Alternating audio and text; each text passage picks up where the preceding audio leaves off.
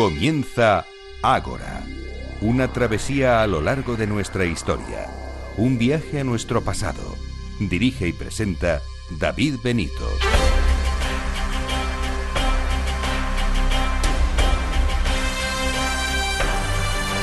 Muy buenas noches y bienvenidos a Ágora, la cita de Capital Radio con la historia.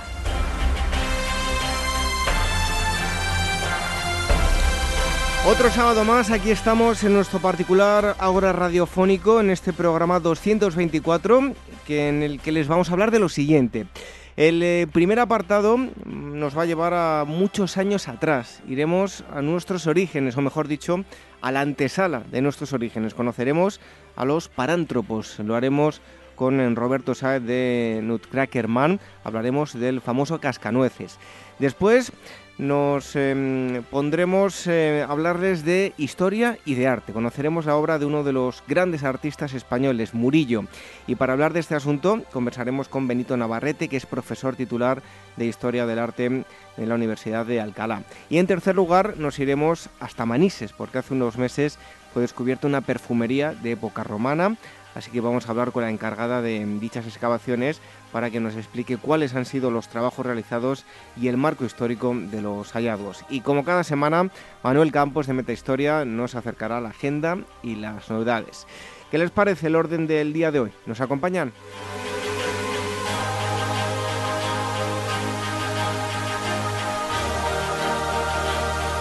Seguimos agradeciéndoles que nos dejen em, tanto valoraciones como comentarios en nuestros podcasts. Ya saben que pueden acudir a nuestra web, agorahistoria.com, y ahí les llevará directamente a los enlaces de los podcasts de una plataforma y de otra para escuchar el programa online o descargarlo.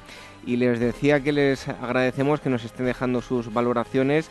Eh, concretamente en Evox queremos mandar un fuerte abrazo a Antonio Santos, eh, a Takeda Singen y otros que también de forma anónima nos van dejando mensajes y eh, me gusta en los audios.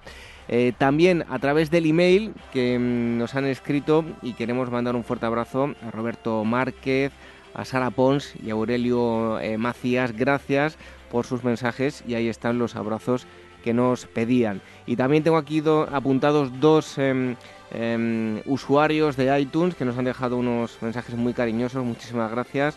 Uno de ellos es M. Red 867 y Juan 5577. Así que muchísimas gracias por esas valoraciones y les invitamos a que sigan dejando tanto me gusta en los eh, audios de iBox y comentarios, así como también comentarios y valoraciones si son de 5 estrellas. Nos encanta ver esas eh, valoraciones en, iTunes y eso hará que lleguemos a mucha más gente. Si quieren contactar con nosotros, contacto arroba agorahistoria.com y agora arroba capitalradio.es. Las redes sociales, el Twitter es arroba agorahistoria, facebook.com barra agorahistoria programa y telegram.me barra agorahistoria radio. Como cada semana, en los controles Alberto Coca y en la selección musical Daniel Núñez recibo los saludos de David Benito. ¡Comenzamos!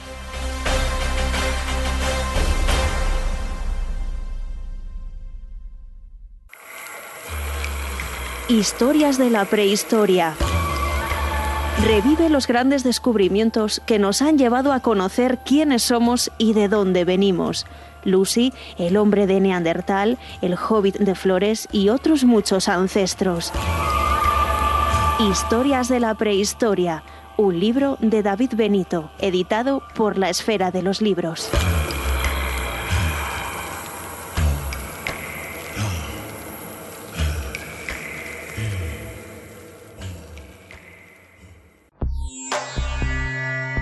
Inmortaliza tu propia historia y no pierdas tus recuerdos.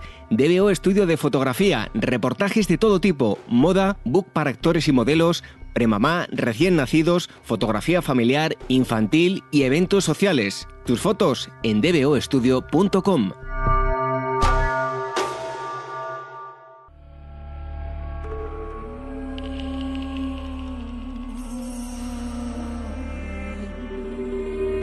Revive la historia con Ágora, en Capital Radio, con David Benito.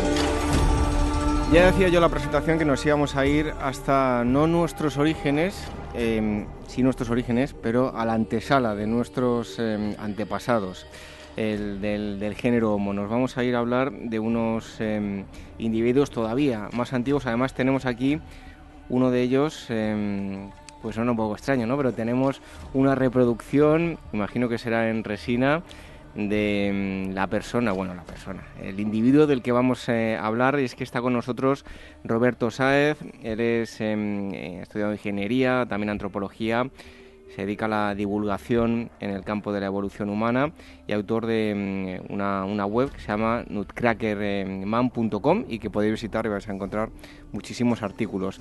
Ya estuvo hablando aquí de los australopitecos. Eh, Roberto, muchísimas gracias por venir un día más. Muchas gracias a ti por la invitación cuéntanos lo primero de todo, ¿a quién tenemos aquí presidiendo el estudio? Pues tenemos a Nutcrackerman, precisamente al hombre cascanueces, que es yo creo que el fósil más icónico de, los parántropos, que es de, lo que vengo, de lo que vengo a hablar. Es un ser pues extraordinario en cuanto a sus, en cuanto a sus rasgos morfológicos, que luego comentaremos. Y, la verdad es que sorprende, ¿no? A lo mejor a ti también te ha sorprendido tenerle delante pues con, con, con estos rasgos tan exagerados eh, y, llama mucho la atención, ¿no? Eh, siendo tan bueno, tan próximo a nuestro árbol evolutivo o incluso dentro de nuestro árbol evolutivo, ¿cómo puede ser tan diferente a nosotros? ¿Te suena otra te suena la frase esa de otra vez el maldito cascanueces? Sí, sí, sí. Sí, ¿no? Lo hagas nos lo cuentas. Ah, vale, vale, muy bien. Eh, ¿De qué es esa frase? Bueno, lo primero de todo, los parántropos. Hablaba yo que es la antesala de, nuestros em, antepasados el, del género Homo. Eh, qué son los parántropos y, qué los diferencia de los australopitecos que ya estuvimos hablando anteriormente. Seguro que la gente conoce a la famosa Lucy entre ellos. Eso es. Pues los australopitecos, por recordar, son aquellos seres que nos, como bien has dicho, nos antecedieron hace, pues a partir de 4 millones y pico de años, hasta los 3 millones de años, y son los primeros que, bueno, pues se pusieron de pie, podríamos decirlo así, que desarrollaron la bipedación, eh, que luego, pues eh, es una característica, es un rasgo que tanto nos diferencia a los, a los, a los seres humanos. También pues desarrollaron otros rasgos como que la dentición respecto a otros simios, quiero decir, como que la dentición pues era más reducida, ¿no? Y lo que pasó fue que ah, hubo una serie de circunstancias, sobre todo climáticas, que eh, pues eh, hizo cambiar pues todos los ecosistemas de, África donde los otros pitecos eh, evolucionaron y hubo una rama lateral de los australopitecos que acabó siendo los parántropos. Entonces los parántropos se fueron especializando y por eso su morfología tan curiosa en la masticación de vegetales, de los vegetales abrasivos, duros, que iban eh, bueno, inundando aquellas regiones en el este y en el sur de África. Entonces, eh, de ahí evolucionaron de, los, de los australopitecos como rama lateral. Resulta curioso, si a mí me enseñasen este cráneo antes de haber estudiado historia o prehistoria en este caso, me hubiese pensado que una morfología tal es mucho más agresiva, ¿no? Que, que otro, el, por ejemplo, el de un Homo ya más cercano a, a, nosotros, ¿no? Sobre todo por la cresta sagital pero todo lo contrario, los carnívoros somos nosotros, ellos de carne nada de nada. Nada, cero, ellos eran herbívoros totalmente. Eh, dices bien, el rasgo más llamativo es la cresta sagital, que también la tenemos hoy en día en los... Está un toque agresivo, sí, ¿no? Pero, pero realmente no lo es. No, seguramente eran tranquilotes, seguramente eran tranquilotes. De hecho, tenían un modo de vida probablemente muy semejante a los, a los gorilas actuales. Si me permite la broma era, eh, y con todo el respeto del mundo, ¿eh? como Johan Cruyff, que comía mucho chicle y tenía muy desarrollado esta zona de, la mandíbula. Bueno, ¿qué diferencia hay contra, con los australopitecos? Pues la, gran diferencia son eh, la gran diferencia precisamente son los rasgos morfológicos, es decir, los australopitecos, los del cráneo, me refiero, ¿no? Si hoy viéramos a un parántropo y viéramos a un australopiteco realmente en el cuerpo, en el esqueleto postcraneal, no veríamos mucha diferencia. De hecho, eh, probablemente si, si, les viéramos de cabeza para abajo se parecerían incluso un poco a nosotros, ¿no?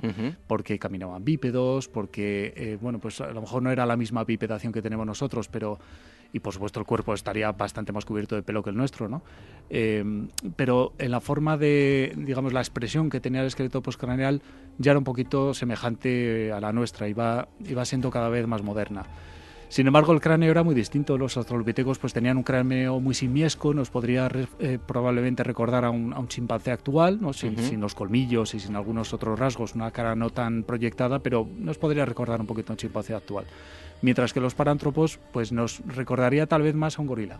Eh, los gorilas tienen también una cresta sagital muy grande, por el mismo motivo de masticación que, que los parántropos, pero bueno, pues la dentición era muy distinta también, pero nos podría recordar en esa brutez del cráneo a lo mejor un poco a los gorilas, ¿no?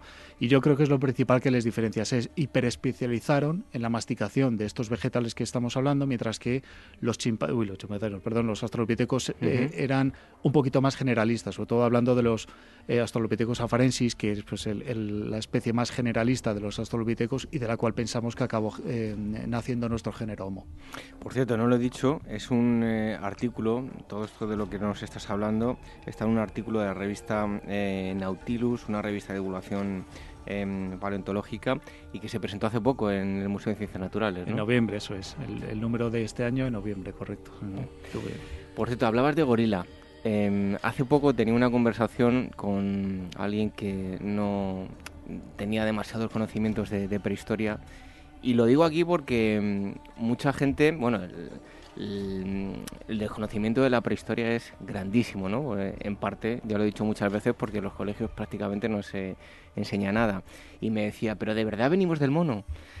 Eh, ya que te tengo aquí, eh, claro, es que es una idea súper equivocada, nunca lo dijo tampoco Darwin y el mono, hablando vulgarmente, ¿no? El chimpancé, claro, es una derivación de, de nuestros antepasados, no es que vengamos del mono, es que es otra rama más. Todos venimos de un ancestro común. Exacto, exacto. No venimos del mono, sino que venimos de un ancestro común que compartimos con los grandes simios actuales, los chimpancés, los gorilas y, los orangutanes. Entonces, eh, mm, nuestro pariente más próximo actual es el chimpancé. Y también hay chimpancés ellos tuvieron su propio linaje evolutivo, igual que el nuestro, el nuestro incluyendo los parántropos, incluyendo los australopitecos, pero, pero los chimpancés tuvieron su propio linaje y en un cierto momento, hace 7 millones de años, compartíamos un ancestro común, los chimpancés y nosotros. Y hace 9 millones de años, ese ancestro común a su vez con los gorilas y así sucesivamente, ¿no? Con lo cual, eh, bueno, está por ver, todavía no sabemos cómo era ese ancestro común. A lo mejor se parecía más, de hecho, a un humano, como algunos opinan, que a un chimpancé actual, ¿no? Paradójicamente. Bueno, te quería preguntar esto porque es que todavía me sigo encontrando mucha gente que dice eso de que venimos del, mono y teniendo aquí hoy, pues cómo se nota que nos gusta esto, nos podemos, nos vamos del tema. en fin, bueno, ¿dónde y cuándo viven los parántropos? Eh, en, África, por supuesto, como, como los australopitecos, de ahí surgieron y nunca, nunca salieron de ahí, eh, como los australopitecos también y, sobre todo concretamente en dos regiones. Se han encontrado en el este de África y en el sur de África. En el, primero que se encontró fue en el 38. Hay una anécdota muy graciosa. Robert Broom, que era el, paleontólogo sudafricano más, más importante de aquella época, estaba estudiando y desde los años 30 en las cuevas de, de los sistemas cársticos de, Sudáfrica, el sur de África. En concreto, en Sterfontein ya estaba encontrando algunos australopithecus. Entonces, lo que eh, ya tenía su fama ganada, entonces lo que ocurrió fue un día que eh, pues hubo un niño que, bueno, por circunstancias en la cueva de Condray, que es una de las que hay allí, eh, pues eh, estuvo dando unos martillazos a unos dientes que había incrustados en la roca, cogió los dientes y los compartió pues con un amigo que, era un trabajador de la cantera de Sterfontein. Como él pues le llamó la atención, pues fue a enseñárselos a, Robert Broom. Y Robert Broom inmediatamente vio que eran de menino y dijo, me tienes que enseñar, me tienes que llevar al niño para ver dónde encontró esos dientes, ¿no? Y entonces fueron al colegio donde estaba el niño. Resultó que estaban en clase y claro, cuando vieron a Robert Brun, pues el director dijo, qué honor tener aquí a Robert Brun, eh, por favor, eh, rellena las dos horas que quedan de clase con una ponencia que nos haga sobre arqueología y sobre trabajos de paleontología y fósiles. Y él, con toda la paciencia del mundo, pues dio la charla a los niños y a continuación fue al, chaval en cuestión y bueno, le sobornó, entre comillas, con unos chelines, unos chuches, para que le regalara un par de dientes y sobre todo que le llevara a donde los había encontrado. ¿no? Y allí es donde encontró el resto del cráneo y de los restos eh, eh, insertados en la roca y fue el primer parántropo que se encontró. Entonces, en Sudáfrica con esta anécdota y en el este de África, eh, unos años después, en el 59, el matrimonio Liki, fue el primero que encontró a este ser que tengo aquí delante con este cráneo, que es el, el, hombre cascanueces, el Nutcracker Man.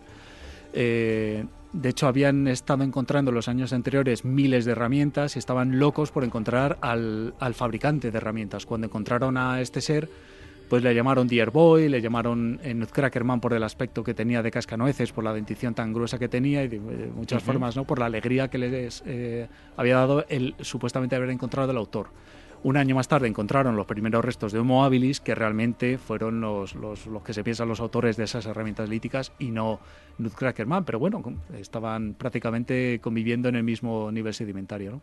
no sabes tú la primera historia que has contado, lo que me costó encontrarla para, para mi libro, eh, hasta que di con una de las primeras fuentes en inglés, me volví loco, pero bueno, al final, al final salió.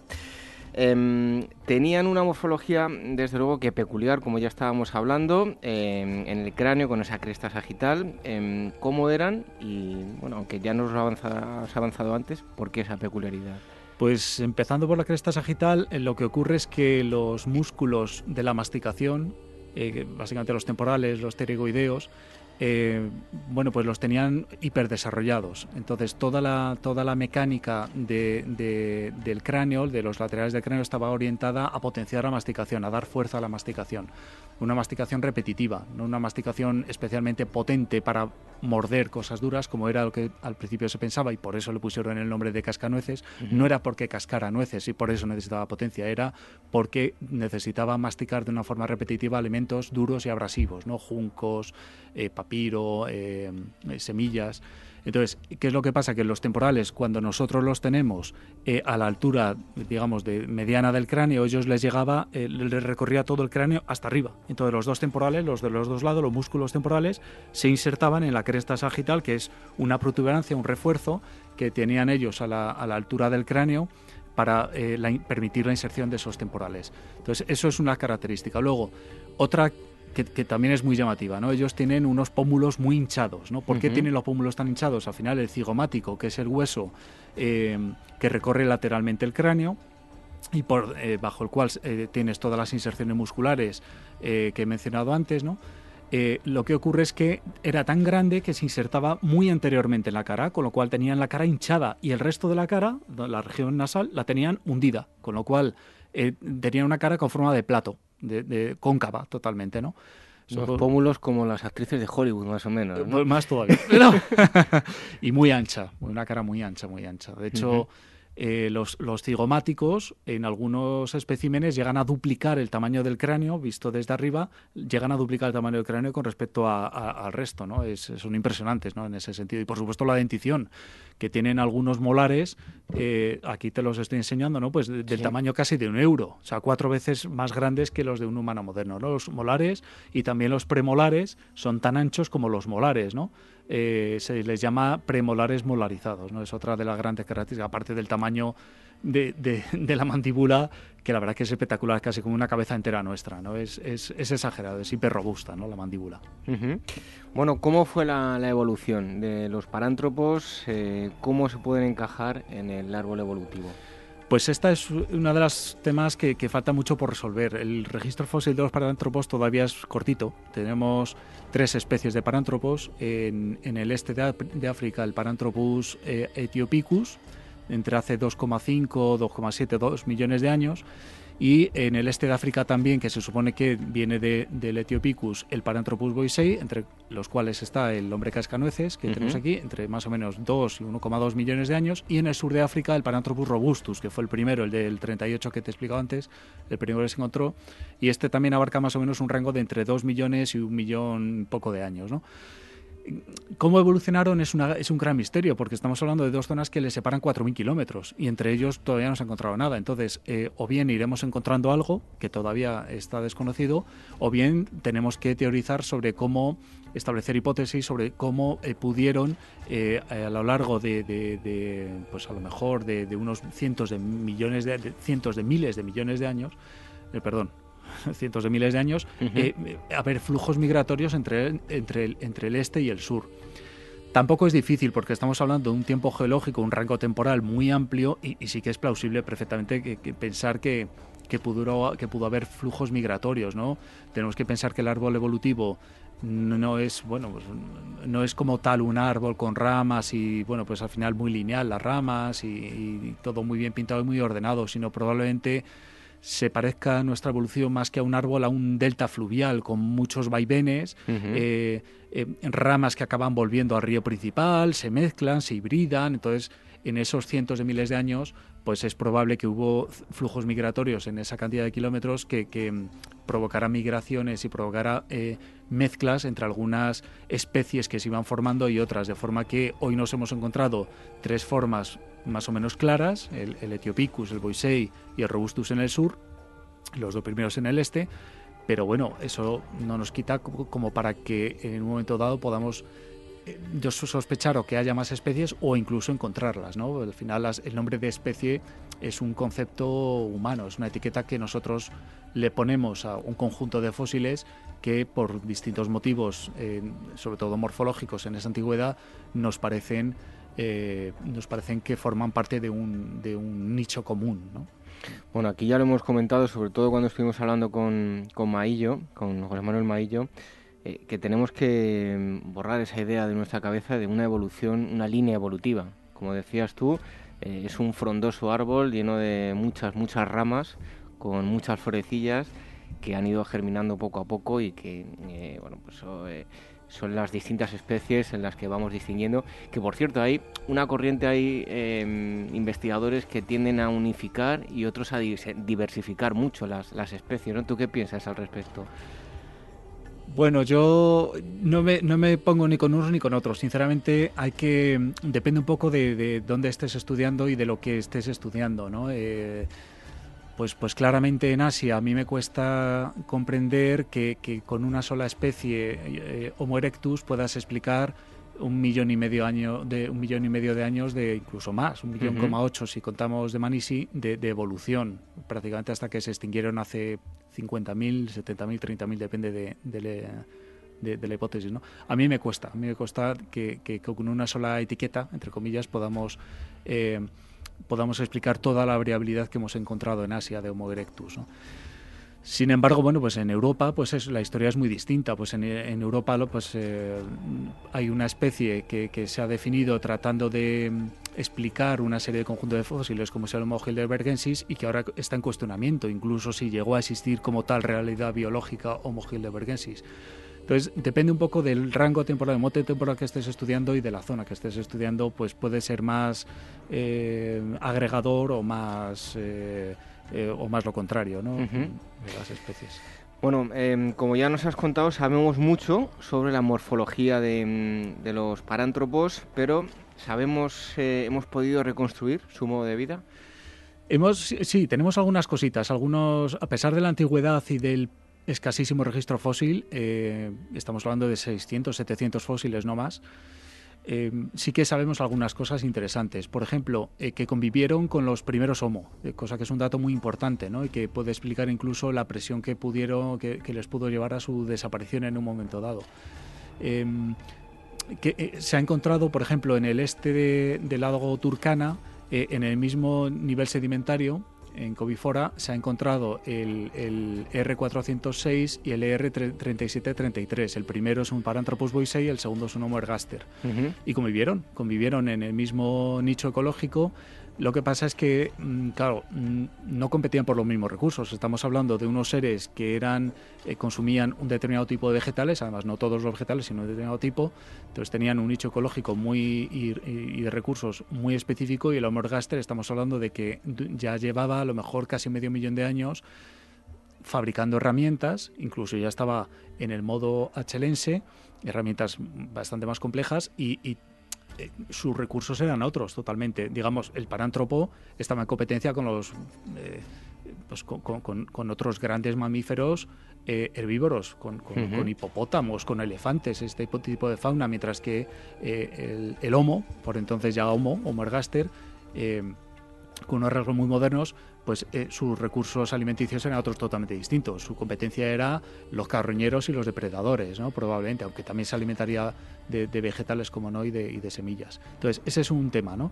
Otro tema que sabemos es eh, que fabricaban algunas herramientas, sobre todo en el sur se han encontrado fósiles de Paranthropus robustus en asociación con útiles de, de hueso y de piedra que tampoco nos tiene que sorprender, porque hoy sabemos que, bueno, hemos observado a los chimpancés en, libertad y también en cautividad eh, utilizar herramientas a modo de martillo y de yunque. Pero bueno, no son fabricantes los chimpancés, utilizan herramientas que se encuentran, ¿no? Tampoco sabemos exactamente si ellos eran capaces de tallar o de, fabricar o de trocear un poco los huesos para eh, llegar a los tubérculos o llegar a los termiteros, ¿no? Que para lo que se sospecha que utilizaban estas herramientas. Luego también sabemos el modo de vida. Entonces, cuando ya he empezado hablando de los gorilas, no es tampoco por casualidad, porque sabemos por la frecuencia de machos que hay en las cuevas eh, carroñeados y, con marcas de, depredadores, sabemos que había una frecuencia muy alta de machos en, determinadas zonas, eh, digamos, que estaban totalmente eh, sujetos a, los depredadores, ¿no? mientras que las hembras no encontramos esa proporción. Además, el desarrollo eh, el desarrollo físico de los machos era muy distinto al de las hembras. Digo estos dos datos porque al final es el mismo patrón de crecimiento y el mismo patrón de, depredación que los gorilas. Entonces, ¿eso qué significa? Podemos inferir que era un modo de vida, modo de grupos similar a los gorilas, donde había los parámetros machos estaban en un rango perimetral exterior, defendiendo el grupo y, accediendo otra vez a recursos un poco más externos, mientras que las hembras probablemente eran más nucleares en el grupo, más de protección, probablemente de la manada, del clan, etcétera, ¿no? Entonces, bueno, pues es otro dato interesante que sabemos. Y luego, pues la dieta, ¿no? Como he mencionado antes, una dieta muy especializada en determinados vegetales duros, abrasivos, que les provocaba esas necesidades eh, de, bueno, que por al revés, ¿no? Que por la selección natural favoreció el, desarrollo de determinados rasgos que eh, favorecían eh, la, masticación de, esto, de estos tipos de vegetales eh, y por tanto necesitaban una morfología tan hiperrobusta. Bueno, hablaba antes de la diversificación o la unificación. Hay quienes los meten también en otro grupo, ¿no? A los parántropos. Sí, de hecho, bueno, se les suele llamar muchas veces también los australopithecinos robustos. Entonces, bueno, mm, no molesta ni una ni una, ni una de las eh, denominaciones ni la otra. Si tú llamas los parántropos robustos, pues los entiendes perfectamente. Si le llamas Australopithecus robustos, pues los entiendes también perfectamente. La verdad es que no es un tema que a mí personalmente me preocupe. Llamarlos de una forma u otra a mí no me, no me chirría y yo creo que a, la mayor parte de los investigadores tampoco. No es una discusión porque las especies sí que están muy bien determinadas. No es la asignación al, al género, que por supuesto también condiciona a la especie, pero es más bien eh, la asignación al género lo que, lo que se discute por algunos. ¿no? Hoy yo creo que está más extendido el mm, dejar para ellos el género para Anthropus.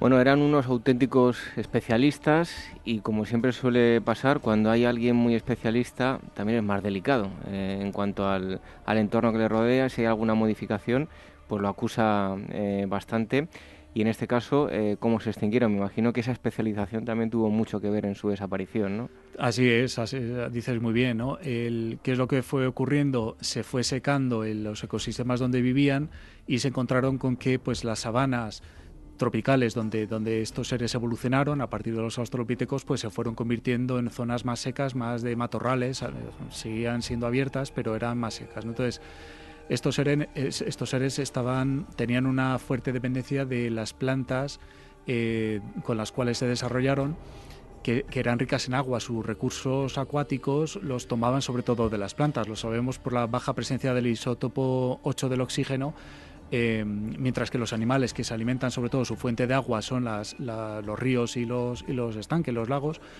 eh, son ricos en isótopo 8. Entonces, eh, si estos seres, si las plantas de las cuales se alimentaban iban desapareciendo, pues sufrían y sufrían bastante merma en sus, en sus grupos, en los clanes. Al mismo tiempo, convivían con unos seres, con nuestros ancestros directos, los Homo, que ocurría lo contrario, se estaban eh, generalizando, se estaban diversificando y fabricaban herramientas para acceder a recursos de zonas cada vez más amplias, eh, por las cuales pues no directamente, no, no, no, hay absolutamente ninguna señal de que unos consumían a los otros, pero sí por presión demográfica eh, y evolutiva y selectiva iban reduciendo cada vez más su nicho. Entonces, tal vez, esto a lo mejor es un poco eh, especular, pero tal vez indirectamente nuestros ancestros pues pudieron ser también causa de, la bueno pues darles la puntilla mm, en cuanto a en cuanto a la extinción de estos seres, ¿no?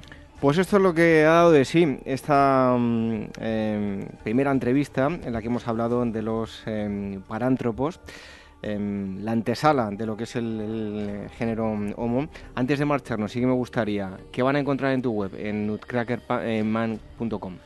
Pues es una web donde cada semana o dos semanas voy publicando artículos, em, bueno, de lo que voy estudiando. Porque yo realmente... Eh, según voy estudiando, según voy aprendiendo y según voy enriqueciendo y profundizando en el conocimiento, tengo una, pues, digamos, pasión de, desenfrenada por leer artículos, los artículos científicos y las novedades que se van publicando, pues lo que yo aprendo y profundizo, pues me gusta contarlo y divulgarlo, ¿no? Tal como yo lo he entendido de una forma que, pues, que se entienda, ¿no? por, por, un público más general. Y eso es lo que, lo que pueden encontrarse, ¿no? Las, publica las novedades las voy publicando con mi entendimiento y con un lenguaje más sencillo y luego también pues hago resúmenes de, temas un poquito más amplios. Por ejemplo, pues hablo de hablo de, las primeras herramientas, cómo, en qué se caracterizan, o de los orígenes de nuestro género Homo. Eh, pues de vez en cuando hago artículos un poquito más amplios. Luego cada trimestre publico las novedades, eh, como una lista de novedades con sus referencias a los artículos originales científicos, no los papers que, que, se han publicado durante ese último trimestre anterior. ¿En inglés y en español? En inglés y en español, bueno, me cuesta hacerlo bilingüe, me cuesta el doble de esfuerzo, pero bueno, la verdad que me divierto. Como es un tema que me divierte y me divierte aprender y, divulgar, sobre todo pues, contar lo que yo he aprendido, pues no, no me cuesta al final porque, bueno, pues sarna con, ¿cómo es el dicho? Sarna con gusto no pica, ¿no? bueno, pues nutcrackerman.com para aquellos que estén así diciendo, ¿cómo se escribe? ¿Cómo se escribe? Pues nutcracker es, es eh, nutcracker es cascanueces, ¿no? Nut, nut es nuez, nutcracker Nutcracker. ¿eh? Que se acuerden de Coconut. Efectivamente, Nutcrackerman, todo junto, man, de hombre cascanueces, nutcrackerman.com. Pues ahí vais a encontrar mucha información, todo lo que nos acaba de decir nuestro invitado Roberto Sáez, que por cierto, em, este em, tema del que nos estaba hablando, está publicado un artículo en la revista Nautilus, en el número em, eh, de 2007 revista de divulgación eh, paleontológica. Roberto, muchísimas gracias por haber estado aquí con nosotros y hasta pronto. Muchas gracias.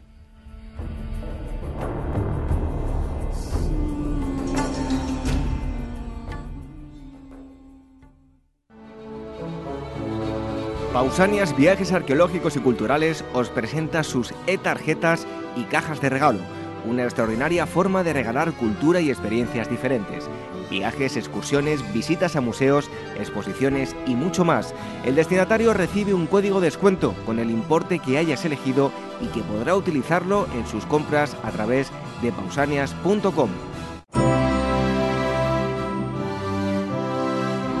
¿Eres actor o modelo y necesitas un book profesional o simplemente quieres tener unas fotos de estudio? En DBO Estudio de Fotografía hacen tus sesiones a medida. Toda la información en dboestudio.com.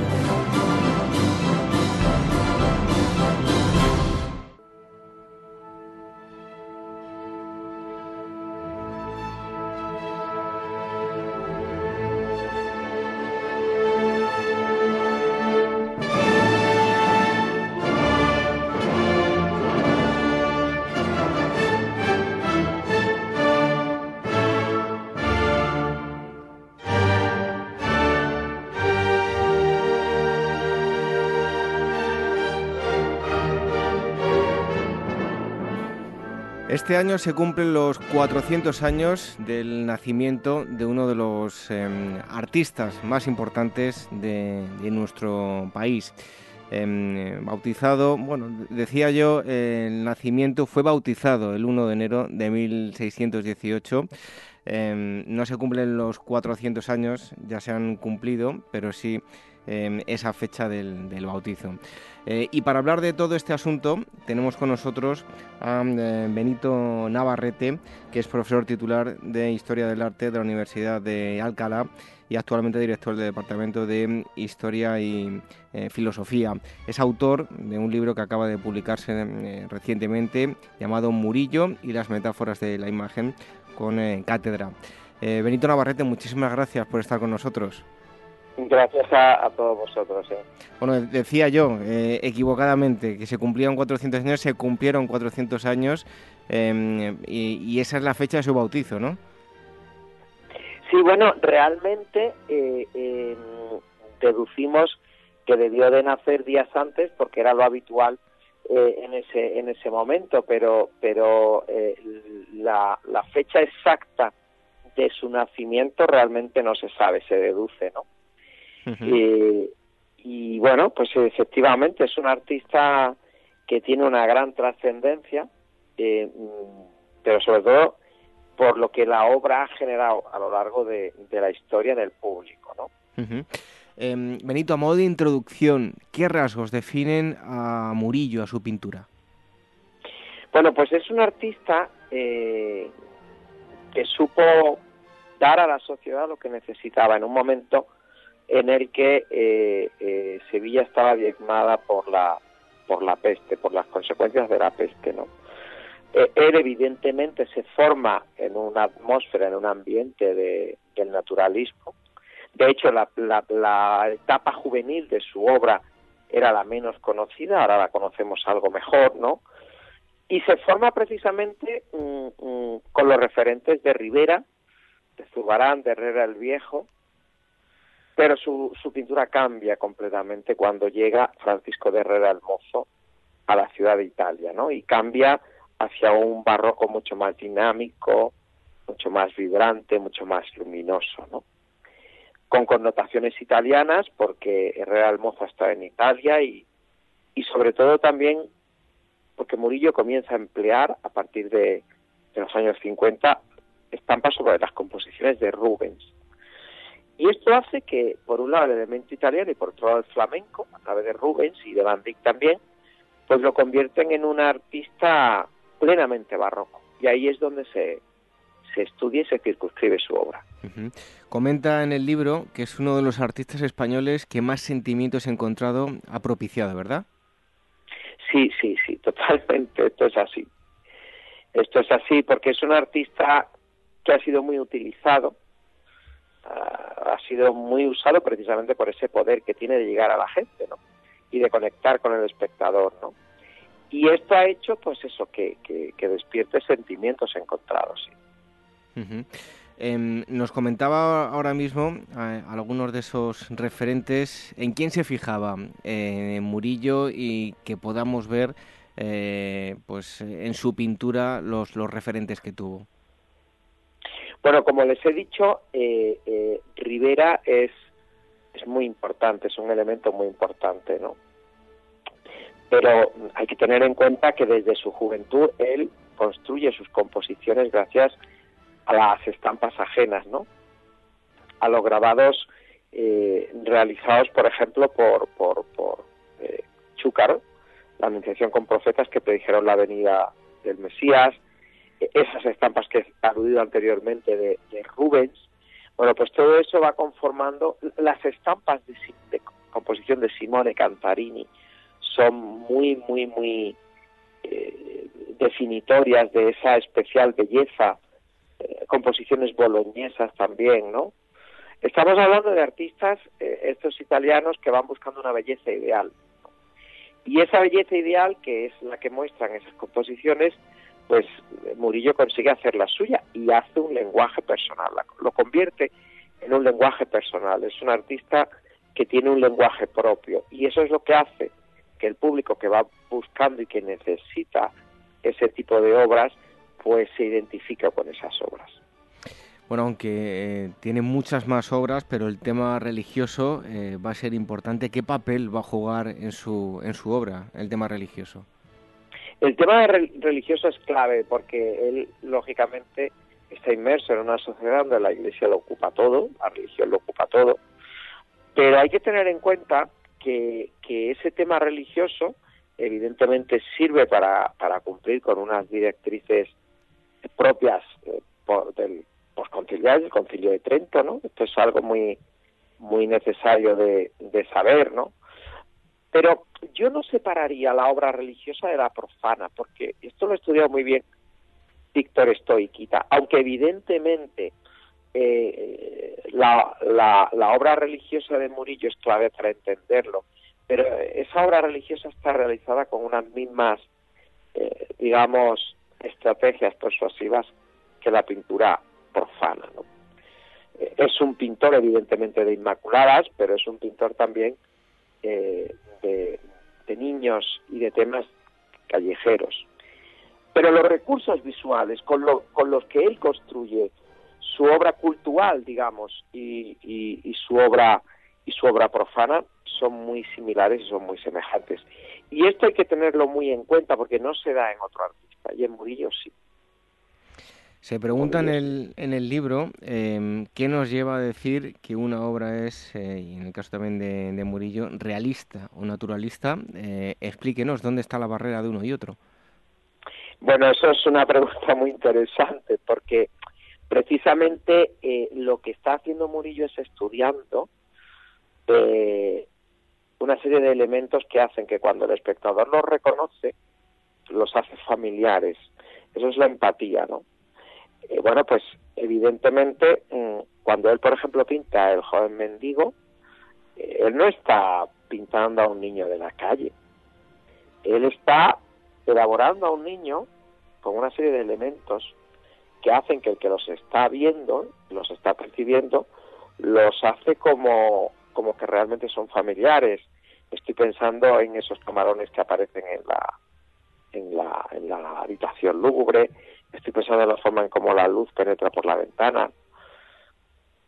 Pues son resortes y elementos que para el que lo ve le resultan familiares y empatiza, pero él realmente no está representando una escena que ha contemplado. Está jugando con lo que el espectador eh, asume como familiar. Por tanto, se está anticipando a las respuestas del que ve la obra. Eh, y esto es actuar con estrategia. Esta estrategia que tiene la obra de Murillo a lo largo de toda su pintura es clave precisamente porque lo que quiere es que el espectador de alguna forma eh, se sienta identificado con esa pintura que él está realizando.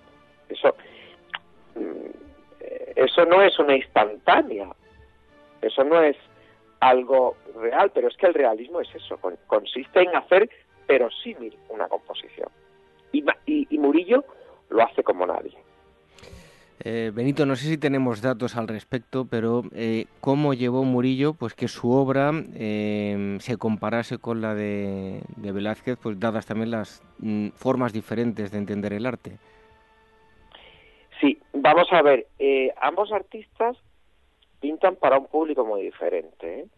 O sea, Velázquez mm, está pintando para la corte, está pintando para Felipe IV, está pintando para mm, comitentes nobles en Madrid, cuando Velázquez en su juventud está realizando sus obras dentro del naturalismo, ahí sí podemos hacer un parangón con la pintura juvenil de, Murillo, ¿no? Pero el público que tiene Murillo a lo largo de toda su carrera en Sevilla y que es el que el que hace que el artista prácticamente no abandone la ciudad, es un público muy diferente al que Velázquez tiene en Madrid, ¿no? Y esto es muy importante para entender su pintura y también para entender el éxito que tiene uno y otro artista. Y en vida, Murillo gozó de una fama mucho mayor en la ciudad a la que gozó Velázquez. Eso es algo que, que tenemos que tenerlo también muy en cuenta, ¿no? Mm, para entender precisamente a quién se debe. Murillo copa la clientela religiosa. Los capuchinos son quizá, pero también pinta para los dominicos, pinta para los franciscanos, para quienes triunfa, decir, con los que se da a conocer Murillo en la ciudad es precisamente con su conjunto del claustro chico, ¿no? Entonces, él utiliza muy bien ese tipo, y luego se sabe posicionarse, ¿eh? O sea, los grandes mecenas de Murillo son los canónigos de la catedral. Y con ellos se posiciona perfectamente y consigue entrar en contacto con ellos como con personas nobles como Miguel Mañara, ¿no? Entonces es importante tenerlo en cuenta, cómo él maneja las claves de la ciudad para posicionarse. Estamos hablando con Benito Navarrete, él es autor del libro Murillo y las metáforas de la imagen, editado por Cátedra.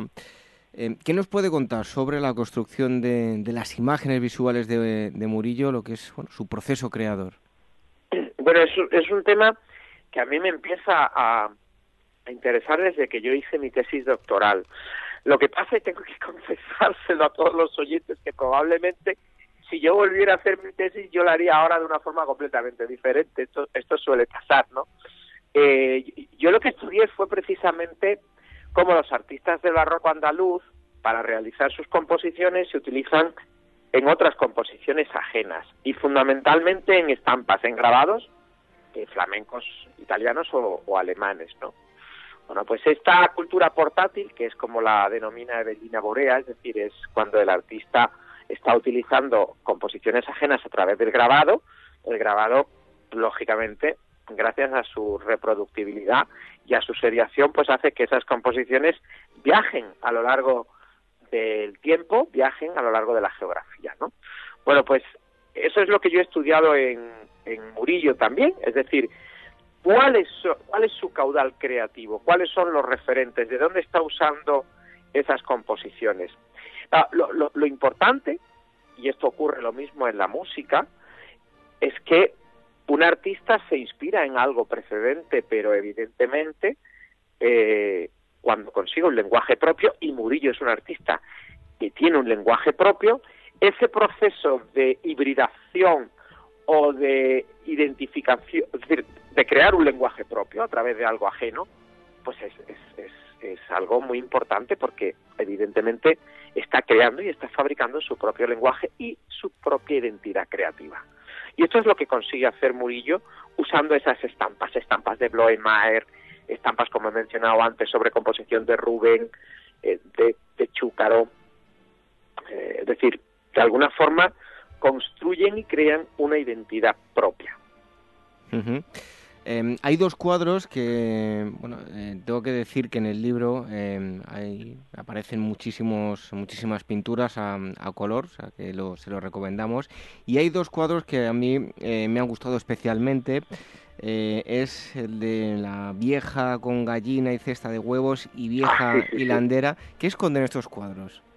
Sí, bueno, me encanta que se haya fijado en esas dos obras, porque la, la primera de ellas, la, la, la vieja con, con cesta de huevos fue realmente Alfonso Pérez Sánchez, mi maestro, quien la da a conocer como, como Murillo. Se pensaba que incluso que era de Rivera.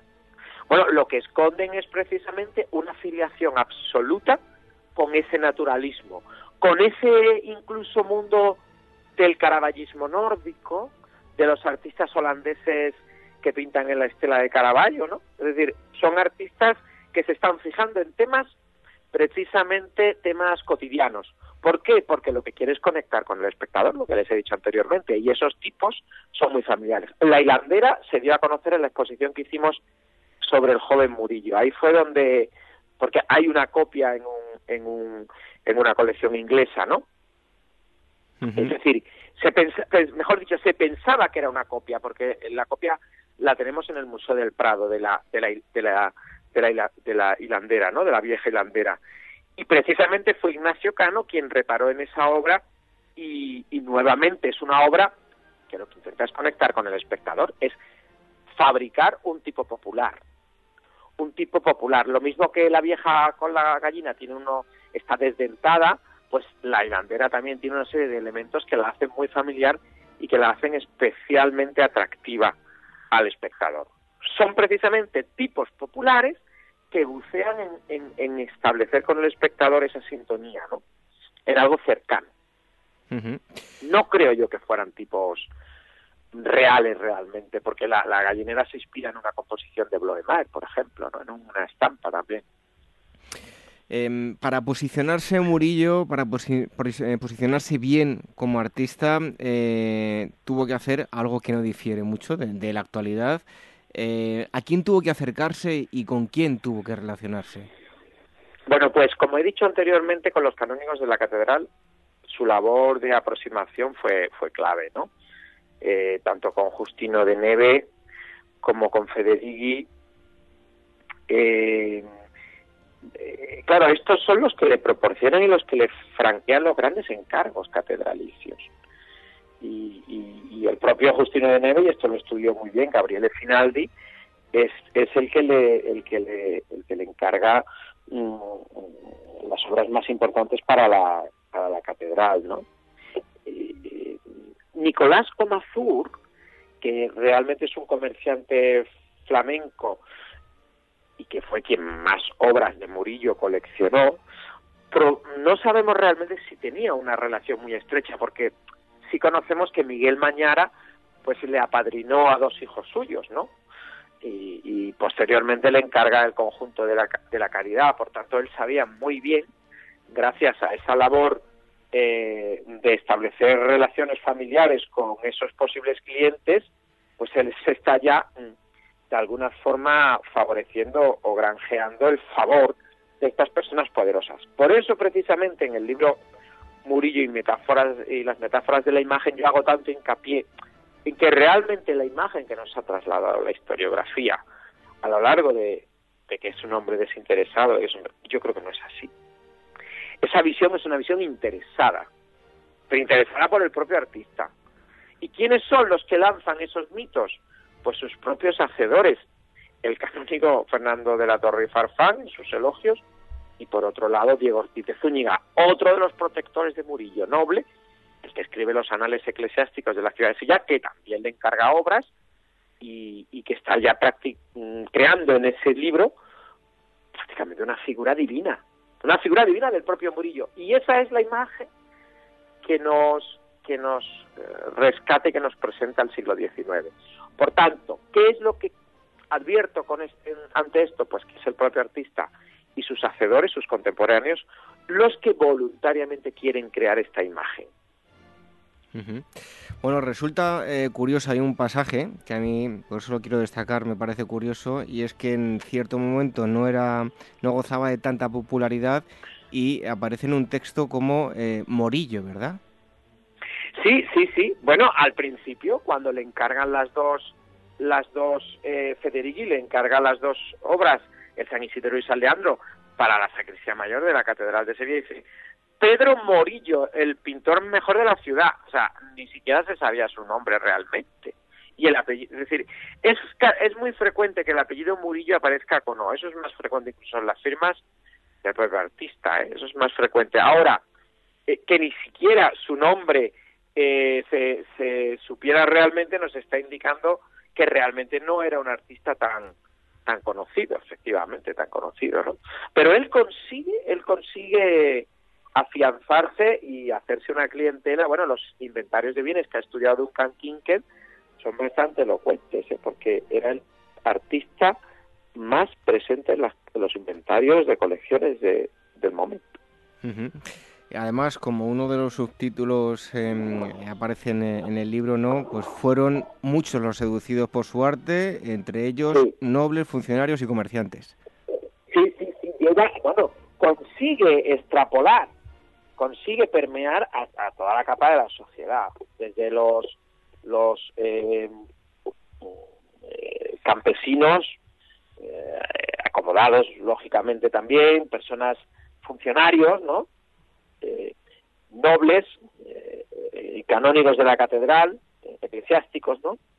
estudian muy bien su, y, y en ese momento también casi tan importante era un original como una copia. ¿eh? Y las copias son también un índice, las copias de sus composiciones, de hasta qué punto su, obra estaba presente en toda la sociedad. En cuanto a la escenografía de, Murillo, eh, nos lo lleva diciendo durante toda la entrevista, ¿no? Pero concibe su obra eh, pensando siempre en el espectador, ¿verdad? Sí, sí, esto es clave. Esto es clave para, y sobre todo, un artista como Murillo, que está tan encardenado en la sociedad, eh, en lo que en lo que es la ciudad de Sevilla, donde donde eh, lo efímero es tan importante, ¿no? Donde el teatro en la calle es tan importante. Esto es algo clave para entender su pintura y se ve muy bien el, cómo utiliza eh, en sus obras esa ilusión, ¿no? Y, y cómo siempre juega con la expectativa del público, ¿no? la teatralización de su obra es muy importante, ¿no? Incluso él cómo utiliza la retórica del gesto en sus personajes. Esto es algo clave para, para entenderlo es la, y, y, su contribución a la festividad, por ejemplo, de San Fernando, realizando arquitecturas efímeras y dirigiendo esa... Bueno, pues eso es algo, esa, de verdad, mm, muy singular para entender hasta qué punto es un artista integral desde el punto de vista de lo que significa el barroco como un movimiento en el que se mm, manejan los sentimientos y precisamente se quiere crear un estado de ánimo. Y las pinturas de Murillo, en sus emplazamientos originales, crean un estado de ánimo muy concreto. Esto es algo que hay que subrayar. ¿eh? ¿Cuáles fueron las, los recursos que más utilizó que caracterizan a Murillo? Bueno, pues los recursos que más utiliza, lógicamente, es, es esa aparente apariencia de realidad. Apariencia, un sentido, desarrolla además un sentido estético de la belleza muy característico, muy característico. Cuando nosotros estamos viendo una inmaculada y el retrato de esa inmaculada, el tipo de belleza que él pone en práctica es, es un tipo de belleza muy determinado. Y luego, por otro lado, sus composiciones, desde el punto de vista de lo que es la construcción de esas composiciones, están muy inspiradas en el teatro sagrado, los autos sacramentales, cortinajes, escenografías, y esto es algo que evidentemente nos está hablando de, esa, de esas capacidades que tiene el artista y de esa vinculación con el teatro, que yo creo que es algo que en Murillo debe de ser estudiado mucho más profundamente. Em, usted que es experto en, el artista, eh, si tuviese que quedarse con un cuadro para explicarle a eh, cualquier persona, em, ya no solo por la temática, sino por el conjunto del cuadro, este es un cuadro de Murillo, ¿con cuál se quedaría? pues probablemente con las con las eh, dos mujeres, las gallegas, ¿no? En, en la ventana de la National Gallery de Washington, porque es una obra que juega muy bien con el malentendido, ¿no? Con el desconcierto. Lo que ahí aparece representado en esa ventana, detrás de esa ventana, eh, no es ni honesto ni decente, ¿no? Que, que juega muy bien con esa expectativa, ¿no? Del, público, ¿no? Utiliza el marco, pero es que cuando uno lee eh, el libro de Víctor Estoiquita, Cómo saborear un cuadro, y se da cuenta que realmente ha construido las gallegas lo mismo que ha construido, exactamente lo mismo ¿eh? que ha construido la Virgen de la Servilleta, donde esa ventana es clave en la Virgen de la Servilleta, y esa ventana es clave al mismo tiempo en las gallegas, te das cuenta de que realmente él está usando unos recursos que, como he dicho antes en la pregunta que me ha formulado anteriormente, utiliza en su en su en el lenguaje en el aspecto cultural no de culto los mismos resortes que en el profano ¿no? y, la ventana eh, que sirve para ver y ser visto para resaltar el sentido del volumen y de lo escultural la ventana que al mismo tiempo es el marco de lo que puede ser en sí un cuadro un marco es decir hay muchísimos elementos que nos están hablando precisamente de que el artista Murillo está al corriente de todos los, los, los, los avances, de todos los, los de, ese vocabulario creativo en el siglo XVII. Y ya como conclusión, eh, ¿cuál es el legado que nos dejó Murillo? Bueno, es un legado eh, muy numeroso porque es un artista muy prolífico, que es apreciado por los viajeros en el mismo siglo XVII, que descubren su parcela profana sobre todo, y sus niños, sus cuadros de pilluelos, porque son como estampas de la realidad. Y es un artista que luego en el siglo XVIII es valorado por Isabel de Farnesio, que se desplaza a Sevilla en el lustro real que incluso es la que adquiere pues lo que son ahora las obras más importantes conservadas en el Museo del Prado, ¿no? Y es un artista que, que tiene una, una, fama ascendente hasta el siglo XIX. Posteriormente declina. ¿Por qué declina? Bueno, pues declina como consecuencia de la aura de, Velázquez, de que comienza a despertar la aura de Velázquez, pero sobre todo declina también porque las vanguardias históricas demandan otro tipo de, sensibilidad. Es un artista que ha sido, mm, como he dicho también antes, utilizado por la política, utilizado por la religión, utilizado por los mandatarios, porque mm, su lenguaje de comunicación y de empatía es muy alto, como hemos eh, intentado explicar, ¿no? Intentado explicar. Y eso lo convierte en objeto de deseo, lo convierte en objeto de falsificación. Es muy interesante. En el libro hablo también de cómo se, mm, de, primero, de cómo se utiliza su imagen. Yo creo que la, forma en cómo Franco se apodera de la, de la Inmaculada mm, Sur, de la Inmaculada de los Venerables, y cómo, cómo quiere la rescata precisamente por los ideales que hay, que hay detrás, ¿no?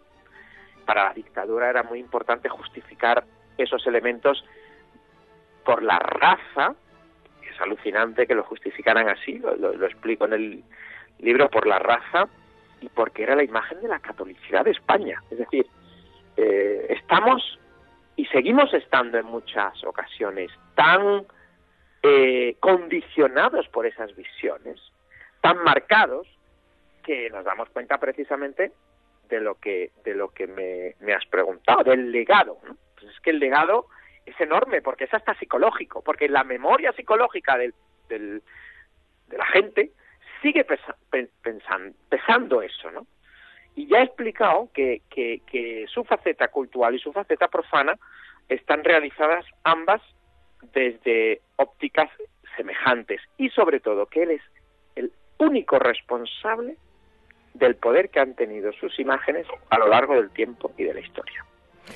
Pues si quieren ampliar más información van a encontrar eh, mucho más eh, y no solo textos sino también muchos cuadros en color en el libro del que le estamos hablando, Murillo y las metáforas de la imagen. El autor ha estado con nosotros, Benito Navarre de Prieto, y está editado por Cátedra. Benito, muchísimas gracias por haber estado con nosotros en la Historia. Un fuerte abrazo. A vosotros, un abrazo, adiós, buenas tardes. En los confines de la península, el emperador Augusto completó la conquista de España, no sin antes librar una serie de guerras brutales en un territorio inhóspito y hostil contra las tribus autóctonas. Este mes, en Despertaferro antiguo y medieval, sigue a las legiones romanas o a los guerreros cántabros y astures del siglo I hasta los campos de batallas de las guerras astur-cántabras. A la venta librerías, kioscos, tiendas especializadas y despertaferro-ediciones.com. La llegada al mundo de un hijo o hija es algo único e irrepetible. Inmortaliza sus primeros días con fotografías y una estética muy cuidada. En DBO Estudio de Fotografía os harán un reportaje inolvidable, un tesoro para los padres y para los hijos. Toda la información en dboestudio.com.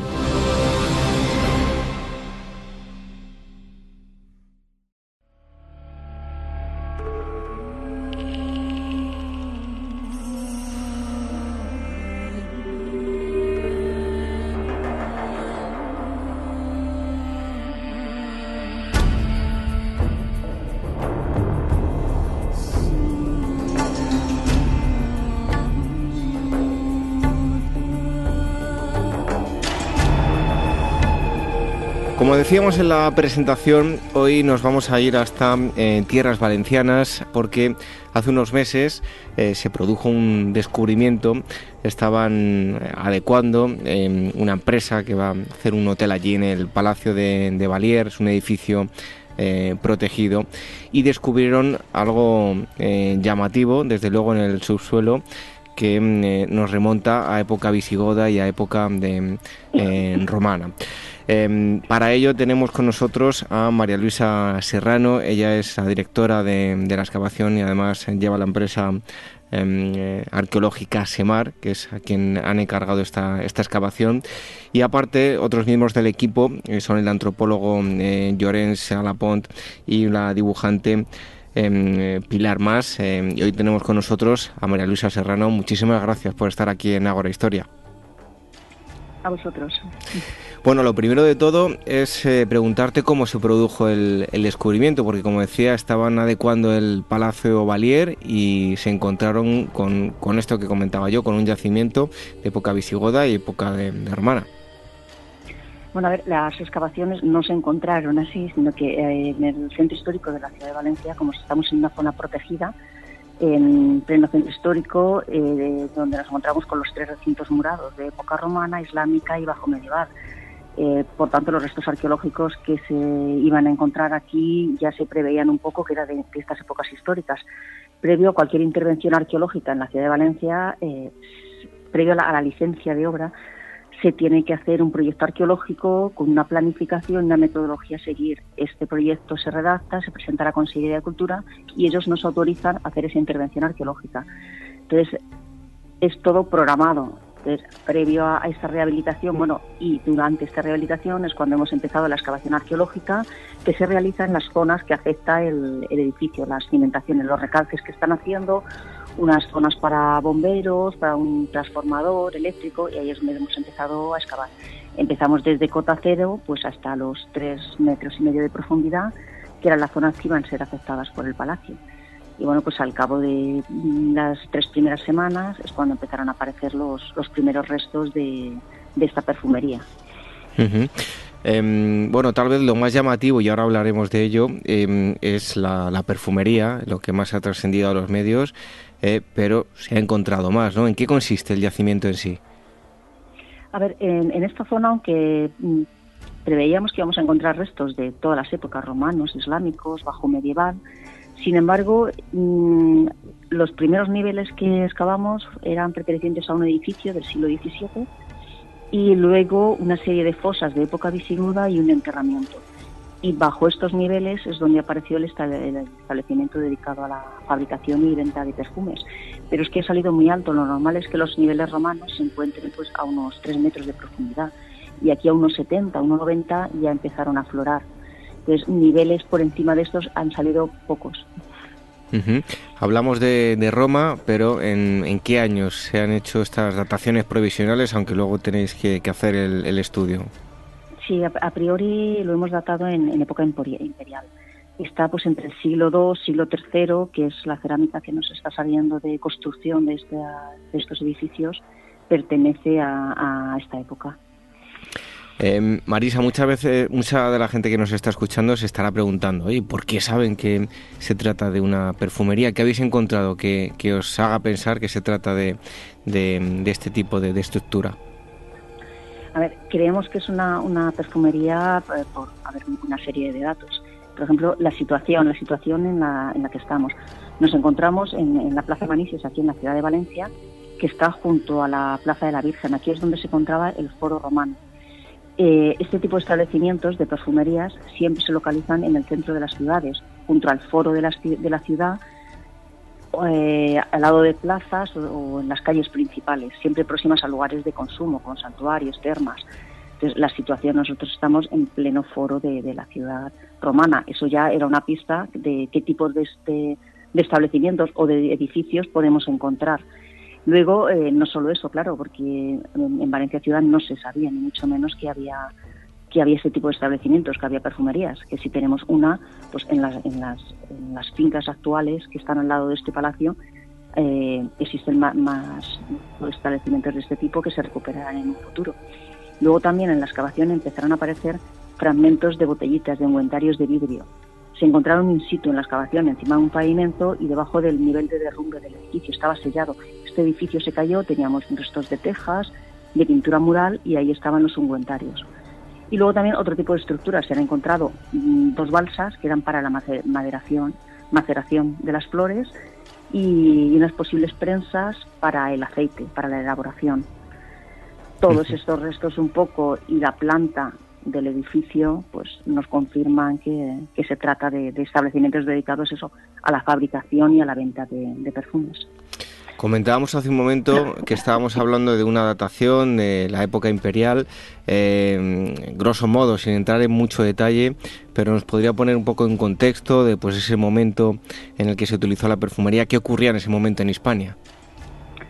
A ver, esta época eh, fue la época más gloriosa, más gloriosa del imperio. Es en el que Roma alcanzó su máximo esplendor. El siglo II es conocido un poco como el siglo de oro del imperio romano.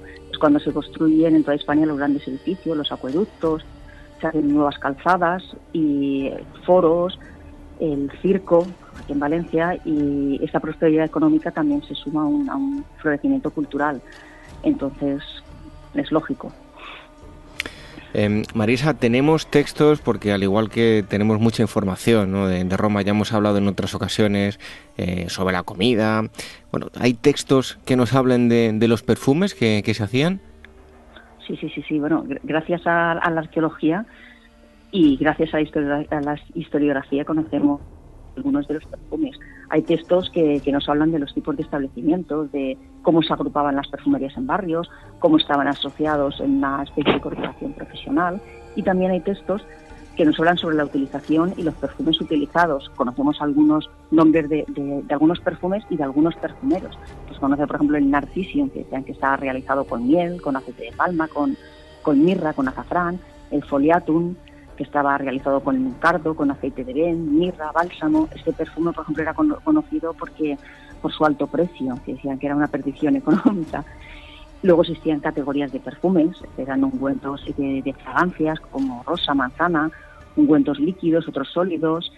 Luego también se conocen los aromas favoritos de, los romanos, eh, que eh, sobre todo eran de rosas, de narciso, de jazmín. Luego también aceites que no solo tenían los aceites y los perfumes una, una misión eh, de, perfumar, también eran tenían funciones medicinales.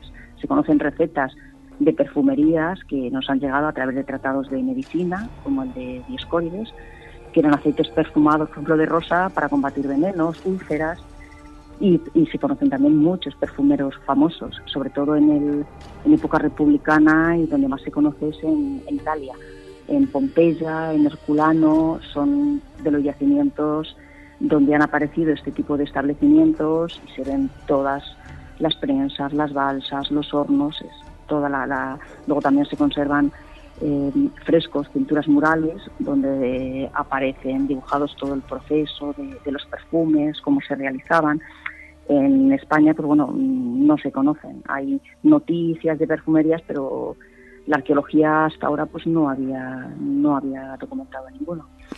En, otras ocasiones también hemos comentado con otros em, expertos por lo aficionado y lo ociosos que eran los, los, romanos, ¿no? Y sobre todo la importancia de en ese ocio el, agua, de ahí viene la palabra em, spa. Me imagino que unas eh, clases tendrían acceso a un tipo de ungüentos y perfumes, otras otros. En todo caso, a todas les gustaba su utilización, ¿verdad? Sí, sí por supuesto, aunque dicen las perfumerías era más las mujeres las que se perfumaban, pero no, a ver, el perfume se utilizaba, era un artículo muy apreciado en la antigüedad y se utilizaba aparte para uso personal, para ceremonias religiosas, para ofrendas a los dioses, en rituales funerarios, en banquetes, también para, para perfumar estancias públicas en los teatros, la vestimenta y, lógicamente para hacer eh, Marisa, en cuanto a las estructuras que, han encontrado, que han podido documentar, ¿nos podría hacer un pequeño resumen de lo, de lo que eh, han hallado? Eh, lo que hemos encontrado hasta el momento, ten en cuenta que no es una excavación en extensión. Nos hemos limitado a dos estancias del palacio, que era donde las obras afectaban y había que bajar el subsuelo hasta los tres metros y medio. Y aquí nos han aparecido varias estructuras y muros eh, pertenecientes quizá pensamos que sería a dos tabernae, a dos establecimientos, a dos perfumerías. Y dentro de estas dos perfumerías, bueno, se han encontrado pues los muros perimetrales, hemos encontrado el muro de fachada, la entrada a una de estas perfumerías, la entrada que además hemos encontrado pues la huella de las maderas, de las puertas de madera para cerrar que quedaban en, la piedra, el gonde. Y, entonces eh, interesante también porque nos limita una calle que no conocíamos, una nueva calzada de norte a sur en, la ciudad de, Valencia, una nueva ínsula. Y bueno, aparte de esto, bueno, pues los muros perimetrales y luego pues han encontrado dos balsas, dos balsas para la maderación de, de las flores, con una serie de canalizaciones de plomo para los sobrantes que iban a desaguar a la calle y luego también prensas, prensas para el primer tratamiento es pues la aceituna, para prensar, sacar el aceite, para ese aceite mezclarlo con, eh, las flores y, macerarlo. Y luego, pues bueno, fragmentos de, los ungüentarios que tenemos que reconstruir, que es donde se embalaba, donde se guardaba ese, ese perfume. Bueno, eso en cuanto a, la perfumería, ¿no? Pero también em, eh, se ha encontrado un, enterramiento. ¿Se trata de un, enterramiento aislado o es un lugar destinado para tal fin que no es de época romana, no? No, parece que, que sí aislado. Al principio, claro, salió un solo, un solo enterramiento Eh, al principio de la excavación no sabíamos si nos iba a salir más, si iba a ser un, cementerio o tan solo un enterramiento aislado. A ver, la excavación es pequeña, no llega a 80 metros, pero en esos, 80 metros tan solo ha salido uno, una mujer de 25 años de edad. Esto parece indicar que es una cosa aislada. Mm, hay que estudiarlo también. Eh, bueno, eh, Marisa, yo le quería preguntar, porque habitualmente hablamos con muchos profesionales que se van a su campaña de investigación, a un yacimiento, pues ya sea un lugar eh, más o menos importante, pero cuando termina la campaña vuelven a tapar y vuelven al año siguiente o cuando sea la, siguiente campaña, al cabo de unos meses. Pero este, en este caso, pues son unas excavaciones que son diferentes, son excavaciones de emergencia que surgen a raíz de, obras. Eh, es diferente la metodología en un sitio o en otro porque me imagino aquí eh, les darán un, tiempo para llevar a cabo esa, esa excavación, ¿no?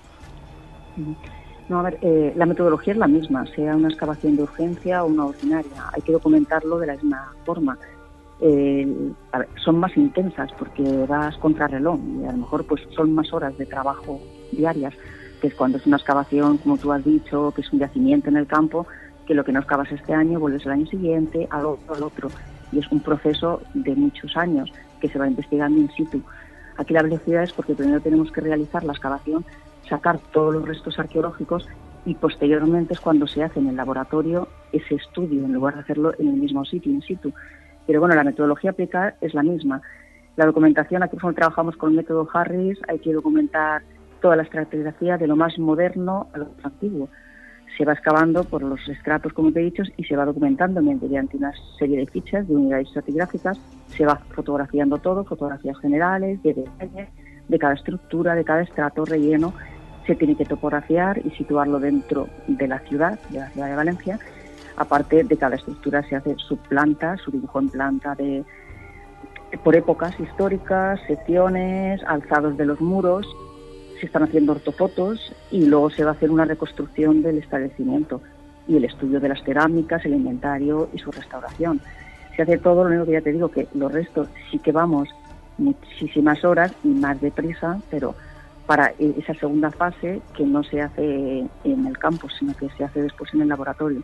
Pero la metodología de documentación es exactamente la misma. De todas maneras, estas excavaciones se programan previo, se ve los restos que pueden salir en la, zona que estamos en la ciudad y, vamos diciendo, pues todo, la duración va a ser de dos meses, de tres meses con este equipo de trabajo, hace falta arqueólogo, antropólogo, topógrafo y está todo programado. Claro, Luego hay sorpresas muchas veces, pero aquí da igual que sea una perfumería, que sean unas termas romanas, que sea una vivienda romana. La duración para eso es lo mismo, la metodología es la misma. Luego, la interpretación, claro, hay veces que no se puede interpretar según se está excavando, sino que sacas y documentas todos los restos arqueológicos y posteriormente en el laboratorio es cuando vas interpretando, vas documentando y te vas informando de cosas. Aquí, bueno, hemos tenido también relativamente mucha suerte porque la mayoría de las estructuras se identificaban muy bien.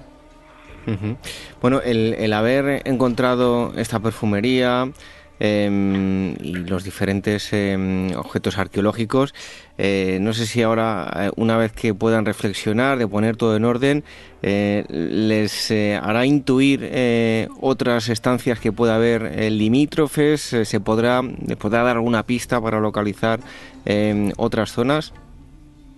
Sí, sí, sí, claro. Bueno, para futuras excavaciones nos sirve y para excavaciones que ya se han realizado y que no ha habido tanta suerte a lo mejor estaban totalmente destruidas y no se conservaban las estructuras. Y puedes decir, pues bueno, hay aquí un edificio que el uso no se sabe para qué es, porque solo se conservan eh, las cimentaciones o muros y pavimentos, pero no tienen estructuras. Y ahora sí que se pueden identificar. Y claro, está para futuras excavaciones, ya que, eh, como he comentado antes, ese tipo de establecimientos de perfumerías no estaban aisladas, no era solo una, sino que solían ser agrupaciones, eran o calles o en plazas. Si esta está aquí es que al lado hay otra, otra y otra y otra, varias tabernáis. Será toda una calle o un barrio dedicado a, perfumerías. Entonces, y, bueno, es la primera vez que aparecen, pero ya sabemos que las, los edificios de al lado, pues, pues hay más. Esto lo conocemos pues, por yacimientos, como te comentaba antes, de Herculano, de Pompeya o el de Paestin que allí son calles dedicadas a la elaboración de, perfumes. Allí sí que se conservan todas las estructuras, se conservan las prensas, los hornos y y aquí pues esperamos bueno encontrar muchas más. Bueno, pues ojalá en el futuro eh, se obtengan eh, muchos más datos en este sentido. Recordamos, em, eh, se estaba adecuando el Palacio de, de Valer en Valencia y pues se dio con, con este yacimiento que hasta el momento se ha ubicado lo que se piensa es una perfumería y un enterramiento de época visigoda, la perfumería de, época romana. Hemos estado hablando con la directora de la excavación y la, empresa que, eh, responsable de la empresa que, lleva la, eh, la excavación, se llama Arqueología, María Luisa Serrano. Muchísimas gracias por haber estado aquí con nosotros en Agrohistoria. Un fuerte abrazo. A vosotros. Gracias por todo.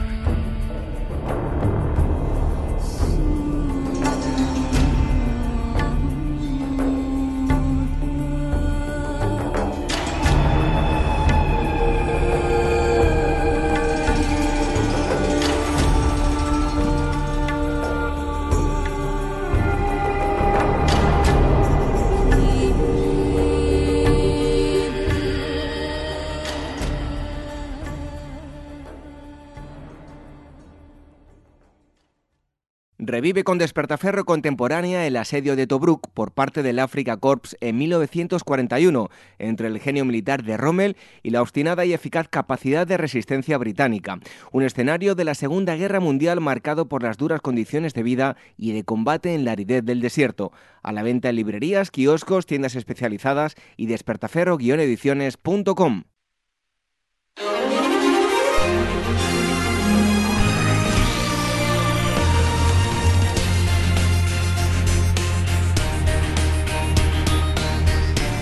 Una semana más es el momento de dar la bienvenida a Manuel Campos de Meta Historia que nos acerca libros y nos recomienda también eh, conferencias y exposiciones que ver. Ya sabéis que tenéis más información en metahistoria.com a través de las redes sociales, en Facebook y en Twitter, que es arroba metahistoria.com.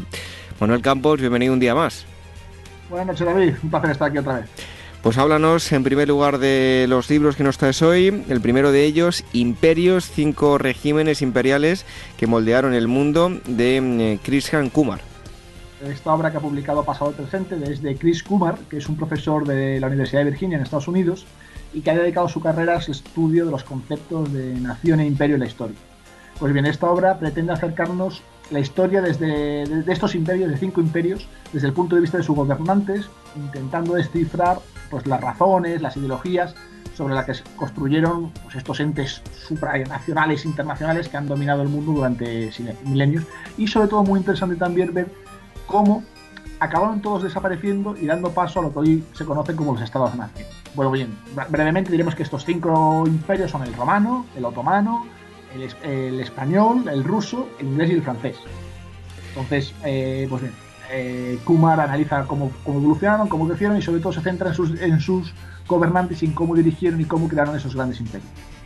Eso en cuanto al primer libro. Mm, el segundo, Historia Mínima de Colombia de Jorge Orlando.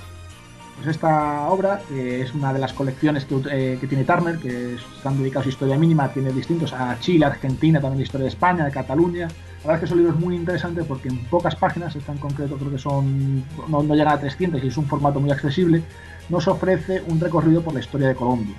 Eh, pues, donde se han encontrado las primeras líneas en Colombia, desde la prehistoria, la llegada de Colón, que se entiende por el mito del dorado, cuando se funda Bogotá, cuál es el primer periodo colombiano, en qué año se vuelve la esclavitud, cómo fue el progreso económico y político pues ya en el siglo XIX, en el momento que llega la independencia, y también pues en la actualidad, hasta por ejemplo cómo se constituyen las guerrillas de la FARC y con qué objetivo, y un poco cuál es la situación política, política actual de, Colombia. La verdad es que es un libro muy interesante. Si los países sudamericanos en España los conocemos poco, pues estos libros de Turner siempre nos ayudan un poco mejor a conocer pues, Colombia, Chile, Argentina. La verdad es que yo recomiendo a los oyentes que le den una oportunidad. Y en tercer lugar, El Torbellino, Unamuno en la Guerra Civil. Esta obra que, ha escrito el, matrimonio Jean-Claude Rabat y Colot, eh, pues bueno, reconstruye los últimos meses de Miguel Unamuno en, su vida, que murió en 1936, pues bueno, eh, pues estos libros recorren los convulsos años del final de la República, el alzamiento, la guerra civil, cuando él era rector en Salamanca y tuvo el, pues ahí que se quedó en el bando nacional, pero luego eh, se tuvo un conflicto muy grave el 12 de octubre del 36 con Diana Stray, como sabemos, aquel suceso tan controvertido. Pues bien, aquí se explican cómo es su exilio, su, no es un exilio porque se quedó en Salamanca, pero cómo se exilia en su propia casa y cómo pasan estos últimos años eh, y cómo, cómo, fue la figura de Unamuno y cómo, eh, cómo vivió los controvertidos, bueno, los, los duros años del lanzamiento de la guerra eso en cuanto a los libros, eh, nos eh, trae también Manuel actividades, la primera de ellas eh, bastante desconocida, arqueología de las misiones jesuitas ibéricas en Etiopía. Esta, esta conferencia que se enmarca dentro de la arqueología española en exterior que organiza el Museo Arqueológico Nacional aquí en Madrid y que tiene lugar el próximo 30 de enero a las 7 de la tarde en el auditorio del Museo Arqueológico. Es una, es una conferencia bastante interesante que lleva a cargo Víctor Fernández Martínez, la que se explora, pues eso, lo que, como bien decías David, pues las misiones jesuíticas en Etiopía. la verdad es cuando he estado viendo qué conferencias y qué actos había la semana que viene, este me ha llamado la atención porque desconocía que había misiones jesuíticas jesuitas ibéricas en Etiopía, más en los años 1557-1632. Pues bien, es una conferencia muy interesante para conocer una faceta bastante desconocida de nuestro pasado. Y luego retrocedemos mucho más en el tiempo, varios millones de años, dinosaurios del Pirineo, los últimos gigantes de Europa.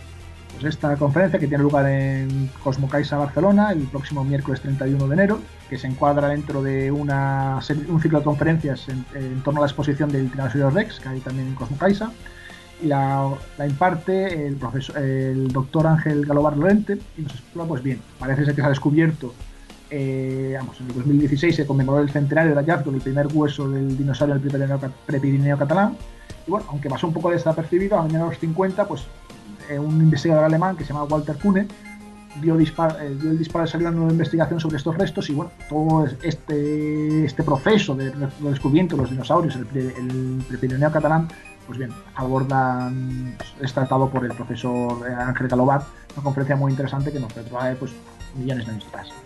Y nos traes también una exposición, ¿no, Manuel? Así es, esta exposición de, que tendrá lugar a partir del 1 de febrero en la Fundación MAFRE, que eh, se, titula Geraint Baltus Giacometti, una amistad entre tres artistas. Quizás no son los más conocidos, los tres, no, son los artistas más conocidos del siglo XX, la verdad es que son eh, escultores, artistas, pintores que tuvieron un fuerte impacto, fueron, tres, fueron muy amigos, eh, era el mayor de ellos, y bueno, pues un poco vamos a ver cómo se evoluciona, cómo se mezclan eh, los estilos, cómo uno influye en el otro. La verdad es que es una exposición que tiene lugar eso, que inicia el 1 de febrero y concluye el, el 6 de mayo en el Paseo de Recoletos 23 aquí en Madrid. Así que bueno, una oportunidad para conocer a estos artistas quizás menos conocidos, pero la verdad es que muy muy interesantes.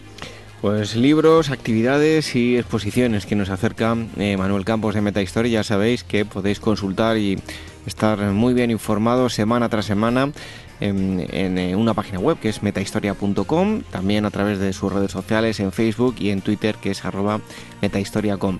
Manuel, muchas gracias y hasta el próximo día. A vosotros, David, el próximo día.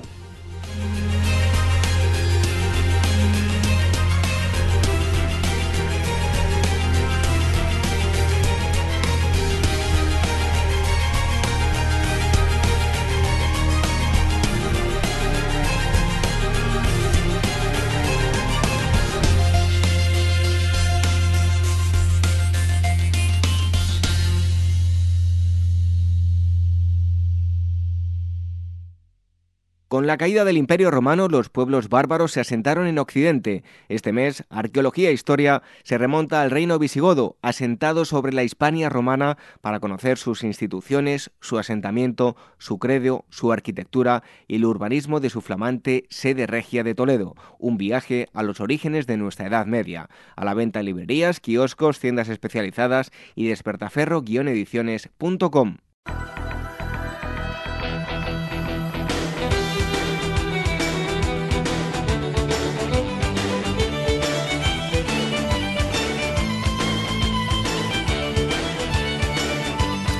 Comenzamos con las efemérides antes de terminar el programa de hoy. Tal día como hoy, 27 de enero del año 1512, la ciudad de Burgos, en España, se dictan una serie de ordenanzas englobadas bajo el título de Leyes de Burgos para tratar de lograr un gobierno más justo con relación a los habitantes de los nuevos territorios conteniendo un conjunto normativo de gran importancia para la protección de los indígenas. La causa para su promulgación es tratar de resolver el problema jurídico que se ha planteado por la conquista y colonización de Indias, en donde el derecho común castellano no puede aplicarse.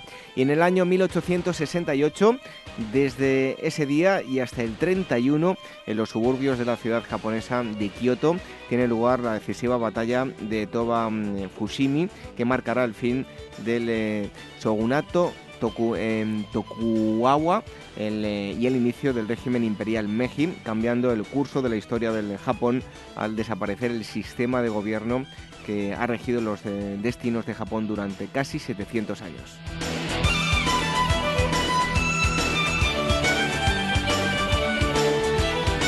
28 de enero del año 1853 en la ciudad cubana de La Habana nace José Martí, que será político republicano democrático, pensador, periodista, filósofo y poeta, fundador del Partido Revolucionario Cubano y organizador de la Guerra del 95, guerra necesaria para liberar a Cuba del dominio español. Pertenecerá al movimiento literario del modernismo y será combatiente general mayor del Ejército de Liberación. Su prematura muerte a los 42 años de edad en una emboscada le convertirá en mártir de la lucha independentista cubana contra el dominio español. Y también el 28 de enero, pero de 1981, Adolfo Suárez dimite como presidente del gobierno en España debido a la división interna de su partido, la UCD, a lo que se unen los continuos atentados terroristas, el aumento de la tasa de paro y los constantes rumores sobre una posible intervención militar. Agustín Rodríguez Sagún le sustituye al frente de la UCD y Leopoldo Calvo Sotelo hace lo propio en la jefatura del Gobierno de la Nación.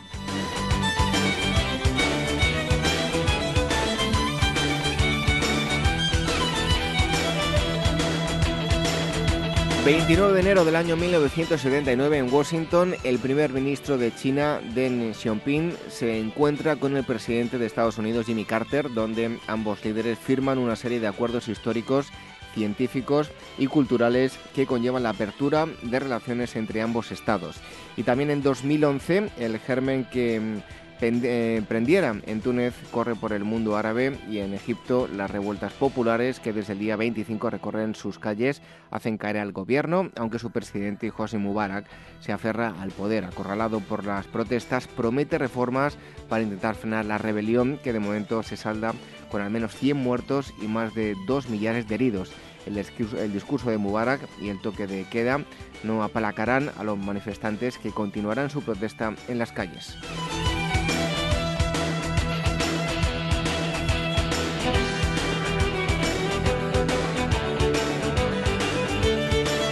30 de enero del año 1500, el navegante español Vicente Yáñez Pinzón se convierte en el primer europeo en avistar el río Amazonas al llegar a su desembocadura. El río también es llamado Marañón. Años más tarde, en 1542, Francisco de Orellana lo recorrerá desde su nacimiento en las selvas peruanas hasta su desembocadura en el Océano Atlántico. Y también un 30, de enero del año 1847 en Estados Unidos, tras haberse fundado la localidad a finales del siglo XVIII con el nombre de Hierbabuena, eh, esta población es rebautizada hoy con el nombre de San Francisco, poco después de que la Fuerza Naval estadounidense al mando del eh, comandante John Sloat reclame el territorio para su país.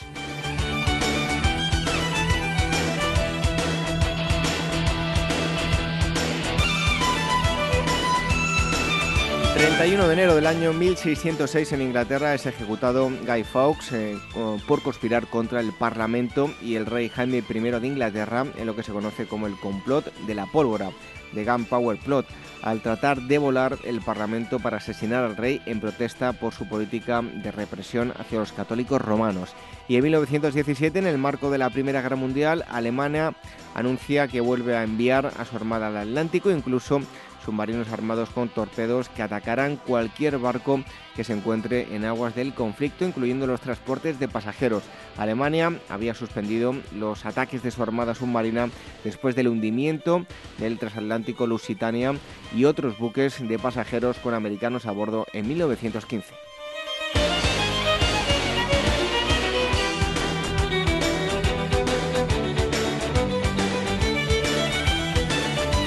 1 de febrero del año 1851 fallece en Londres la escritora británica Mary Shelley, casada con el famoso poeta romántico Percy eh, Bysshe Shelley. Su obra principal es Frankenstein o el moderno Prometeo, publicada en 1818 y considerada por muchos como la primera novela del género de ciencia ficción. Esto ocurrió hace 166 años.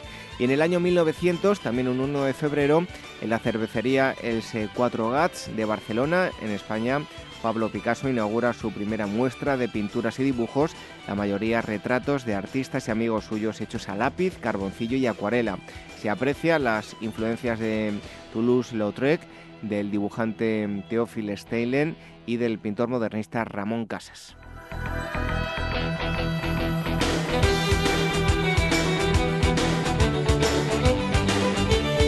Y terminamos con el 2 de febrero del año 1208. Nace Montpellier Jaime I el Conquistador, rey de Aragón de 1213 a 1276 y uno de los más importantes personajes de la Guerra de Reconquista Española, artífice de la incorporación de los reinos de Mallorca y Valencia, hasta entonces en poder de los musulmanes de Al-Ándalus, a los em, dominios de su corona de Aragón.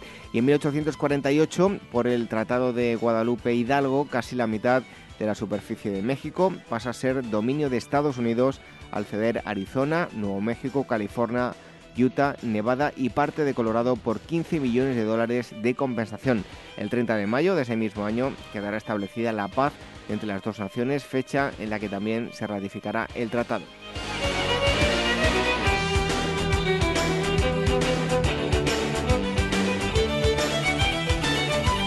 Terminamos las efemérides, acontecimientos relevantes de nuestra historia ocurridos entre el 27 de enero y el 2 de febrero. En un momento, la despedida.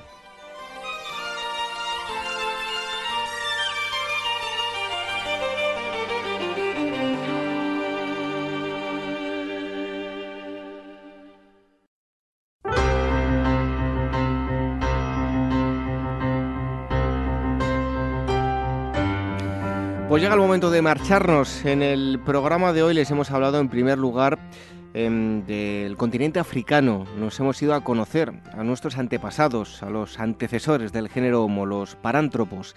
Y lo hemos hecho con Roberto Saez, así que os recomendamos también que visitéis su web, que es nutcrackerman.com. En segundo lugar, hemos hablado de historia y de arte. Lo hemos hecho con Benito Navarrete, que es profesor titular de Historia del Arte en la Universidad de Alcalá. Hemos conocido la obra de uno de los más grandes pintores españoles, de Murillo. Y en tercer lugar, nos hemos ido hasta Manises, Valencia. Hace unos meses fue descubierto un yacimiento con niveles romanos y visigodos, una perfumería romana del siglo III.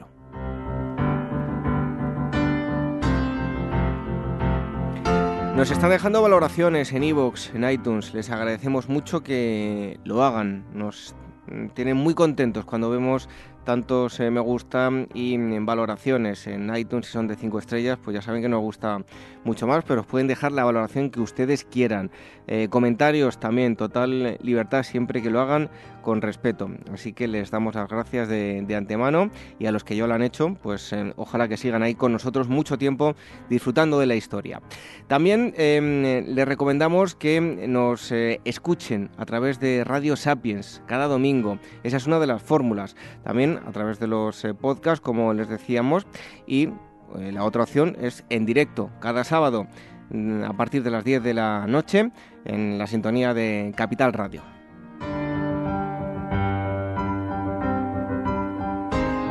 Entre semana y durante el programa pueden em, seguirnos en las redes sociales. El Twitter es arroba agorahistoria, facebook.com barra agorahistoria programa y telegram.me barra agorahistoria radio.